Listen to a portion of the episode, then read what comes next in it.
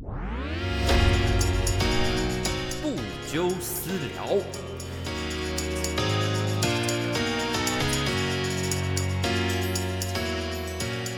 Hello，大家好，我是部长，欢迎收听这礼拜的不纠私聊，我是你们的主持人部长。每礼拜三晚上九点会固定上传更新这边的 Podcast 节目，所以如果呢你是新进来的朋友，都欢迎欢迎，也记得在这个 Apple Podcast 的 APP 里面记得留下你们的评论啊，这也是 Podcast 比较少数唯一可以。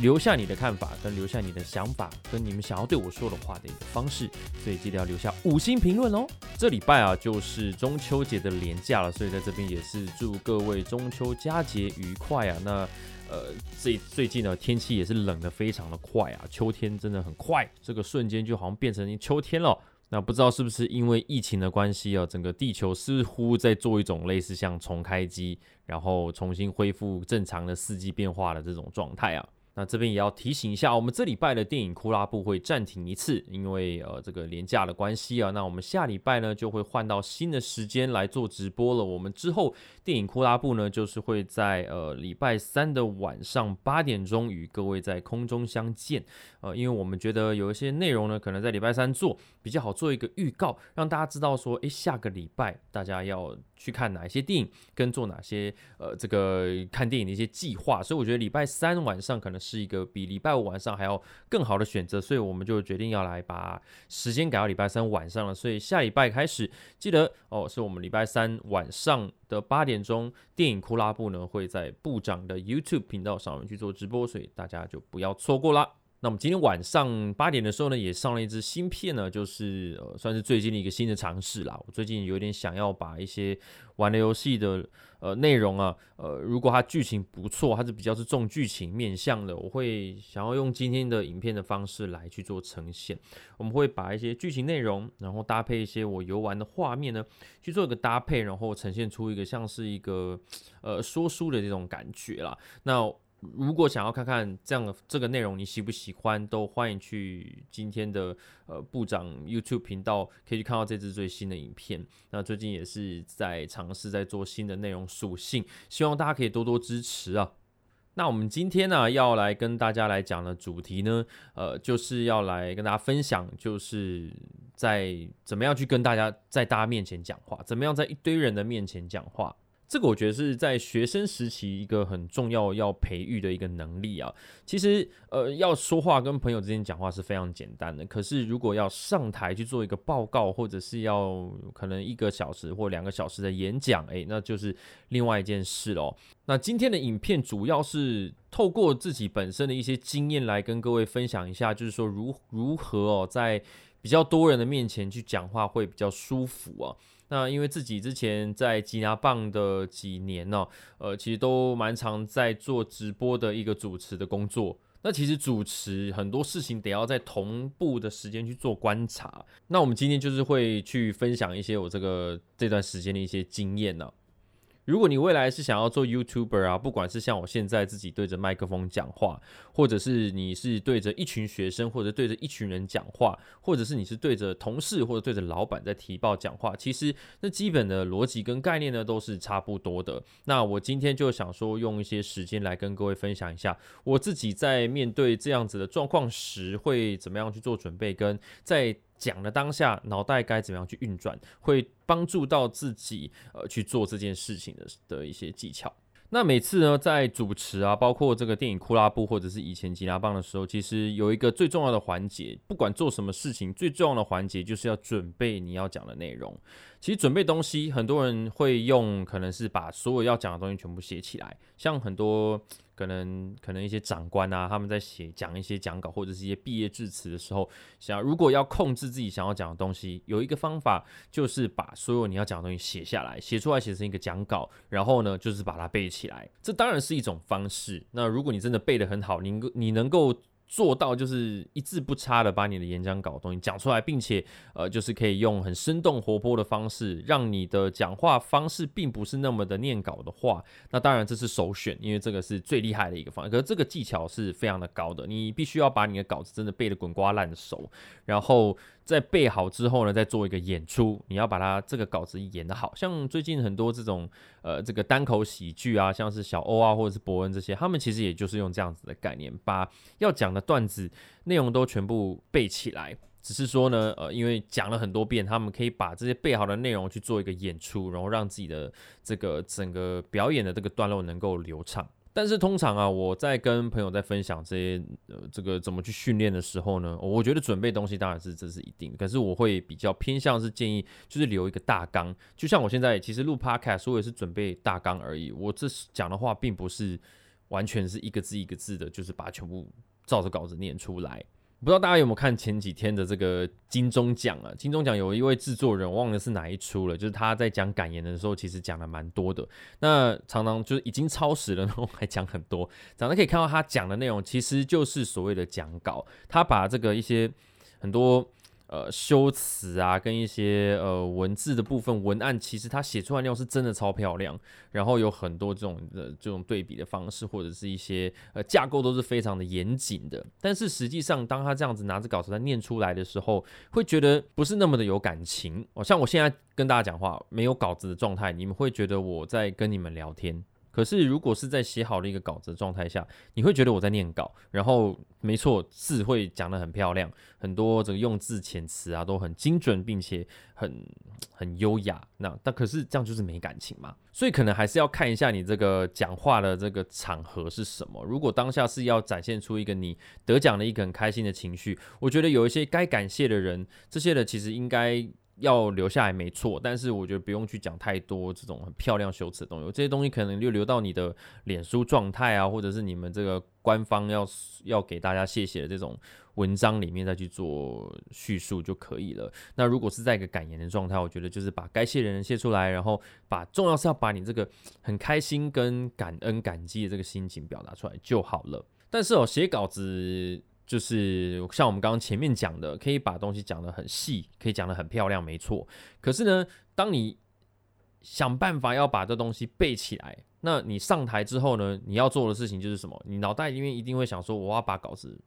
背出来，我要把我之前努力辛苦背的内容全部把它背出来。但是如果你背到一半，发现有地方背错了，或者是你有个地方落掉了。我有看过很多人在落掉以后呢，就完全落掉了，完全就不知道该怎么样去从头接下去，然后该从哪里接，然后再该该怎么继续往前。所以当然了，我觉得如果你有准备稿子，你有背，我觉得不错。但是如果你没有去准备，当你忘词了，或者是你没有没有接好的时候的那个应变能力，如果你没有应变起来，那你这个台上的这个表演跟演出就很容易让人家觉得有点卡卡的。那当然，每个人的风格都不太一样。像我自己，我本身的风格是比较自由一点。我通常都是抓了一个主题之后呢，再来跟大家就是慢慢用我感觉比较这个贴近自己生活的方式呢，用口语化的方式来跟大家讲。那当然，我这样子的方式其实。得要做的功课呢，就是在每一次在讲的时候，用字遣词啊，要怎么样去进步，怎么样让人家觉得讲起来不会太口语化。如果太口语化，可能就是会那种很多啊这个那个，然后呃，所以这个那个就很多这样子的东西。那这也是要透过练习，逐渐每次让你在。遇到这样子的话题的时候，你怎么样去衔接你自己想要讲出来的东西？这就是得要靠练习。我也不敢说我现在目前是做了已经很好，或者说不用再进步。我觉得呃自己在讲话这方面就还是有很多进步的空间。但这个就是得要一直不断的靠练习，然后跟这个临场应变去去做一个发挥，你就会知道说怎么样去面对同样的一个状况。但是最前面想要跟大家讲的是说，你要准备讲什么这件事情是所有一切的基底。你就一开始就不管你是写大纲，或者是写什么很详细的一些字句，你怎么样都是要准备你想要讲的内容。那另外一个呢，也是很重要，就是当譬如说是在一个像像现在哦，这个电影库拉布。的一个直播现场，那我可能有准备一些东西要准备要讲了。那我的现我现场可能还有太空小姐，可能还有几位来宾，我们有这样子一个状态，要这样子做一个聊天。还有一个另外一个很重要的一个东西要做，就是要去观察其他人讲话的这个这讲起来有一点空泛哦，或者说有点抽象。这就是你要去观察其他人去讲话的的能量哦，能量。在一个直播的时间里面，有些人可能会讲话讲比较多，有些人可能会稍微安静。那大家在基于礼貌的状态，其实都会互相让对方讲。但是有一些人可能就会习惯自己讲很多，然后忘记要去给其他人去做讲话。所以呢，你要去观察到，你就想象每一个人的身上好像头上好像感觉就是有一个能量条。如果这个人讲话讲越多，这个能量就累积越多。那你就是需要让。身为一个主持人呐，我觉得就是要去观察这个能量谁比较多，谁比较少，然后试着要去怎么样去分配这件事情。这个是要去靠观察的，而且呃，你的基底像我刚刚前面讲说，你的基底就是你要准备讲的内容。你今天准备要问大家的问题，当你发现这个人讲的差不多哦，分配给其他人的时候，你就要知道说怎么样把什么时候要把东西接回来，之后呢，再把你想要准备的下一个内容来慢慢把它给丢回去给这个前面的来宾呢。那这就是得要去靠你的观察能力跟临场的应变能力哦，所以这当然也就牵扯到所谓的掌控时间了。我们在主持的时候，脑袋里其实也都有知道说现在大概到几点了，我们必须要去掌控时间，因为有时候可能我们在讲第一题，我们在抛这个第一个主题给大家在讨论，可能大家会讨论的超开心，然后忘记时间过得很快。那我们不能就是顺着。来宾的讲话，然后一路不断的聊聊聊聊聊到天荒地老，这样我们必须要去看到说时间差不多要进行到下一步了。那我们要知道我们怎么样去把这个来宾的话或者是谁讲的话去做一个衔接，然后把它把我第二题想要讲的东西给抛出来。这个这个也是要去靠临场应变的能力去观察每个人讲话的状况，然后再去做一个这个接球跟丢球的动作。其实有些人主持的时候呢，比较没有办法做到这些事情。他可能有准备很多很多的这个笔记，或者准备很多他想要讲的内容，但是他可能呃比较关注在我要怎么样把我手上笔记准备好的东西全部都丢出来。所以当这个来宾在讲话的时候呢，有些主持人就会容易犯一个错，就是他都没有在听这些来宾讲了什么，变成是只是说我丢一个话题出来，然后旁边的人就是讲他们想讲的，然后我就是等。主持人就是等等等等到大家讲的差不多之后，然后他就可能就是接一个哦，原来是这样子啊，然后就开始丢第二题出来。其实这样子都是一个不断的是用据点式的方式来做主持，很容易就是没有办法去延续那个大家讲话讨论的那个能量。你会很像是在每一次进入下一个话题之前。都是先泼一瓶冷水，都是泼一个冷水之后呢，才进行到下一个。那这样子其实到后段都没有办法把这些能量都累积起来，那个讨论度就没有办法拉起来。因为其实当大家一直在聊天的时候，如果你有把这个大家的能量拉起来的话，其实后面讨论的会越来越，呃，这个效果会越来越好，并不会像就是一个你问我答这种一个一个回复式的这种聊天过程，会比较像是大家一起。这就比较像是接近一个大家一起围在一起在聊天很开心的这种感觉哦，所以我我认为这个主持人的角色，呃，当然自己要做很多功课，然后这个反应能力要够快。就当譬如说一个来宾讲了一个什么样的话题，我必须要知道说，诶，我可以接。接这个内容，然后再去反问他一些什么样的事情。有些东西并不是会写在你准备好的一个内容里面。可能我准备了五个问题，然后如果你的脑袋都是在想我怎么样把这五个问题问出来，有时候来宾讲的一些东西就会错过。你会错过他们可能丢出来的一些，诶，可以再延伸的一些话题，你可以再去追问。可能可能他讲了一个话题之后，我可能会再去跟他讲说，诶，那那所以你刚刚讲那个东西，我们如果是这样想，会觉得怎么样？那就是一个延伸出来的东西，这可能不一定会。完全都可以控制得住，完全可以在掌控的范围内知道说来宾会怎么讲。如果你有灵机应变的那个反射能力，你就会知道说，诶，这东西在顺着别人刚讲出来的内容再去抛回去，可以再去刺激一些更多的讨论。因为其实不是每一个来宾他都会知道说可以再往那个哪个方向去走。所以主持人还有另外一个很重要的东西，就是要去聆听每个人讲的话，他并不能就是只是。把我要讲的东西，把主持人自己想要讲的东西讲完就没事了。他如果能够听来宾讲的内容，然后顺势去做发挥，然后再最后再把这个话题再抓回来，去抛开抛抛出下一下一个问题或者下一个主题的时候，这才是一个好的主持人该做的事情哦。那如同前面所说的一些内容，就是做球跟接球这件事情，在一个讨论的环节里面也是极度的重要啊。呃，有时候呃，有些来宾可能会比较擅长讲话，有些可能就比较安静。那有时候呢，我们就要做的事情就是要抛球跟接球，就是要把这球接过来，然后再把它抛给可能比较少讲话的人。像有一些可能。某个来宾可能比较害羞，那我们需要我的工作也是需要激起他讨论，我们必须要破冰，我们要不让这个讨论的这个群组里面能够破冰，让大家能够马上在我们有时候直播节目可能就是半个小时或者甚至到一个小时左右，我们必须要在这时间赶快把大家的这个这个热度给炒起来，因为不一定每个人都是说好像都是很熟的朋友，有些人可能刚来，或者是有一些像有些像我之前对不对那个。林林柏宏跟这个谢欣颖来我们的电影库拉布，我之前都没有跟他们见过面呢。我们怎么样在短时间内就是能够变熟？就是我们要靠这种很多一来一往的这种来回的问答，来去渐渐增加我们彼此的默契啊。所以每次哦，这种直播的这种访谈啊，或者是直播的节目啊，当然我自己也是做蛮久的，是从吉拿棒一路到电影库拉布这段时间，其实也是蛮长一段时间了。然后呢，其实观察这些东西就已经是算老经验的啦。那我会知道说我的工作是什么，我必须要怎么做才能够让大家来能够舒舒服服的聊，然后激起大家聊天的这个热度啊。像我们之前呢有找一些人呢，我记得有老爹还有尼克，然后我们就是有一起聊七龙珠的内容，还是航海王的内容。我们就呃一开始我们很少，我们几乎从来没有这样子好好坐下来聊航海王。那我当下其实对于航海王并没有像他们这么这么的了解。呃，那我们我们每次不管是聊航海王或七龙珠或者其他的各种动画 IP，我们我我即使是在一个。不是知道那么多的状态，我我还是可以去扮演一个去抛问题给他们去发光发热的一个角色哦，并不是说我得要把我的知识量拉到一个比大家都还要比来宾还要高的一个状态，在那个在那个论坛上，论坛就是说我们这个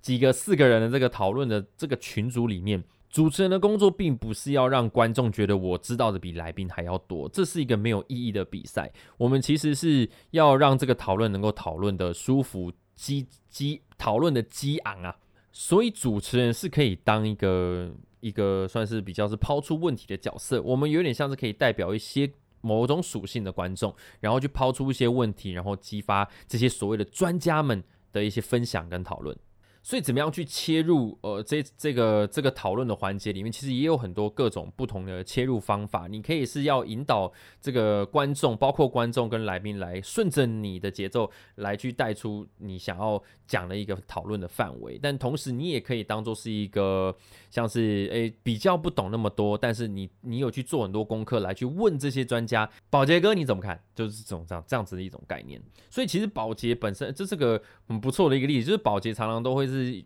扮演那个啊，所以你说这个是什么意思吗？哦，难道这样子就是这样吗？哦，然后再丢给去专家去做个解释，其实就都是一个呃，可能是一个人设，让我们去顺着主持人那个角色，然后再去跟着主持人一起去探索他们今天所讲要讲的一些比较专业领域的一些内容啊。所以在一个访谈里面的那个节奏怎么抓？哇，这我我觉得是我们今天讨论这个环节一个算是一个灵魂吧。哦，不管是什么样的大小的一个内容，不管是你是对着很多人，或者是对着几个人，其实要怎么去掌控？诶，这个谁讲话讲的比较多？那我是不是该把这个这个主控权稍微拉回来一些，然后再抛给刚刚比较没有在讲话的人？这是一个很虚拟的一个。一个东西，这个要靠经验才能去观察到，就是你讲了什么。我们以前都比较是属于我们的教育体系，比较属于是教着大家，就是哎，你告诉我做一二三，我就是把功课交出去，我把这功课表现好，那老师就会称称赞我，那我的任务就已经完成。但是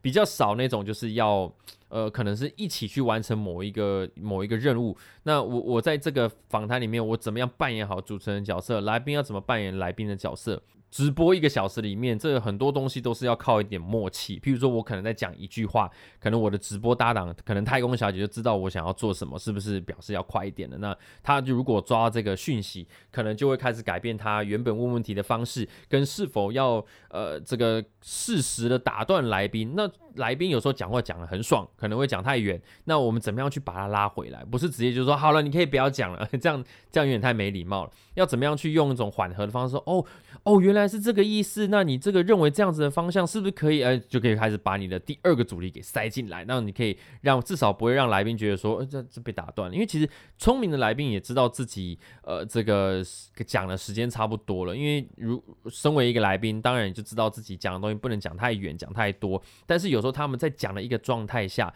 在那个。在那个状态里面，可能很难去抓到自己到底讲了多久。所以呢，主持人跟来宾之间那个默契，如果配合好，有时候就可以抓得到彼此想要去抓的一个讯息，那就可以让这个直播节目整个去更流畅了。所以呃，我觉得在呃，大家不知道有没有机会可以去试试看，就是当你在一群人的里面聊天，或者是你要演讲的时候呢，可以不妨可以去观察一下怎么样去呃。去观察这样子一个能量的流动，这能量流动很特别，所以我觉得如果有机会去观察一下，是一个很棒的练习机会啊。那这个可能从高中、大学左右就可以去练习这样子的这个技巧啊。那这个技巧在未来，如果你要当 YouTuber，你想要对着一个麦克风讲话，或者是要对着一群人讲话，这些都是一个很好的练习。像我现在呢，就是对着麦克风、对着空气讲话，其实没有人回复我，那我怎么样去练习，就是做这件事情？那那就是。你怎么样就是得练啊，你不可能就是完全什么都不做，然后在脑袋里面把所有事情都练好，这一定要实际去练。不管我今天录的这个 podcast 有没有要上传，你就是直接可以可以直接用录影的方式。现在录影的这个不管录影录音啊，很多方法嘛，就是这个方法现在非常多也非常方便。所以如果自己对于这个想要讲话的艺术呢？想要去想要去精进，我觉得就是第一个就是马上一定可以做，就是可以直接在家里直接练习，直接抓一个你想要讲的主题，看你能不能够拉赛，跟自己拉赛拉个 拉个二十分钟半小时。像现在我也拉了快快二十五分钟了。那这个呢是一个你可以随时随地直接拿一个手机拿一个麦克风就可以直接练习的一种。一种方式啊，所以呃，大家就不要再找任何借口。如果真的对于这种说话艺术，想要练习自己去对着一群人讲话，随时都可以开始练。那在各种工作机会啊，像我现在的状态，可能会遇到各种不同的来宾。有的来宾很安静，有的来宾很喜欢一讲就一发不可收拾。这种两种极端值哦，其实都有可能会遇到。那其实就是透过每一次的这样子一个一个机会啦，然后去去可以让知道至的至少可以让你自己知道说，诶，我现在目前要面临的状况是怎么样？那我怎么样去应变？我怎么样去让整个节奏能够继续保持在一个我控管的状态下？现在哦，YouTube 上有很多很多这种直播的内容，那我觉得大家都可以去看看他们怎么样去控场这件事，因为控场他们不会特别去讲说，哎，我现在是怎么控。哦，我主持人是不会讲这件事情，那你只能用感受的方式去感受，譬如说像伯恩他怎么样去控制他的话题，怎么样去下那个 punch line，就这都是，尤其是最近很多这种单口喜剧演员呐，他们都很会掌控这件事情，或者是其他像是这个水风刀他们主持很多那种就是人跟人之间辩论的东西，他们怎样去引导人的的内容，然后去引导下一位这个辩论的人上来讲话。很多都可以观察，我觉得现在机会都非常非常的多，所以如果你有看到你喜欢的这个讲话很厉害的人，你有有机会可以看到他们在一个镜头前面，或者是在一个一群人的前面，去听他们怎么样去。切入一个主题，怎么样去把它给拆散掉？然后呃，先讲这一段，再讲中段，再讲后段，然后再抛出来一个问题，然后去做一个解决。其实就跟写电影剧本一样，你都是要去思考怎么样去慢慢去酝酿，然后这个起承转合怎么去抓，这些都是可以靠着练习，然后逐渐去熟练的哦。那第一个，当你的内容确定好了，那另外就是再去研究怎么样去。搭配你的动作，让你这个演讲或者讲话的过程让人家觉得舒服。这整个表演过程是一套的哦，所以就很像跳舞。跳舞其实一开始你可能就只是要抓住那个拍点在哪里，可是当你知道拍点在哪里，你动作也都记得好了，那剩下的可能就是可以去看怎么样在拍点跟动作之间去增加一些你想要做的一些表演，或者你的表情上面能够不会变得好像一直都很严肃，你可能会在表情上啊。哦，可以再做一些功夫。你可以在哪个地段，在跳舞的哪一个段落可以去去放个电哦。然后，呃，钢琴也是很多东西都可以看到一样的这个技巧。所以，呃，基本功把它做好之后呢，剩下我们就可以怎么样让这个演出、演讲、表演能够更出色、更丰富、更活泼。那今天其实也很谢谢这个某一位部员呢，有跟我推荐可以聊怎么样去这个说话的这个技巧了。那我们今天主要是聊了就是这个。主持的一个技巧，说话怎么样去做准备？那我也都欢迎各位部员们，如果你有听到这个节目，你对于想要知道哪部分的一个内容有什么样的想法呢？都都可以欢迎私讯我，或者啊，不管 I G 或脸书呢，我都可以过来跟我推荐，就是说你想要听到一些内容。我们这边不纠私聊的目的，就是要跟大家私下来聊天嘛。我们就是透过耳机，透过 Podcast 节目来。跟各位开启一个可以彼此互相私底下讲话的一个小小空间。虽然说这个内容是传给大家听的，但是其实就是属于各位的小小空间啦。很谢谢这位粉丝，我们之后呢也都会欢迎，就是可能会开一个不纠私聊信箱之类的，大家有什么疑难杂症啊，我们都可以在这节目上面来替各位解惑解惑。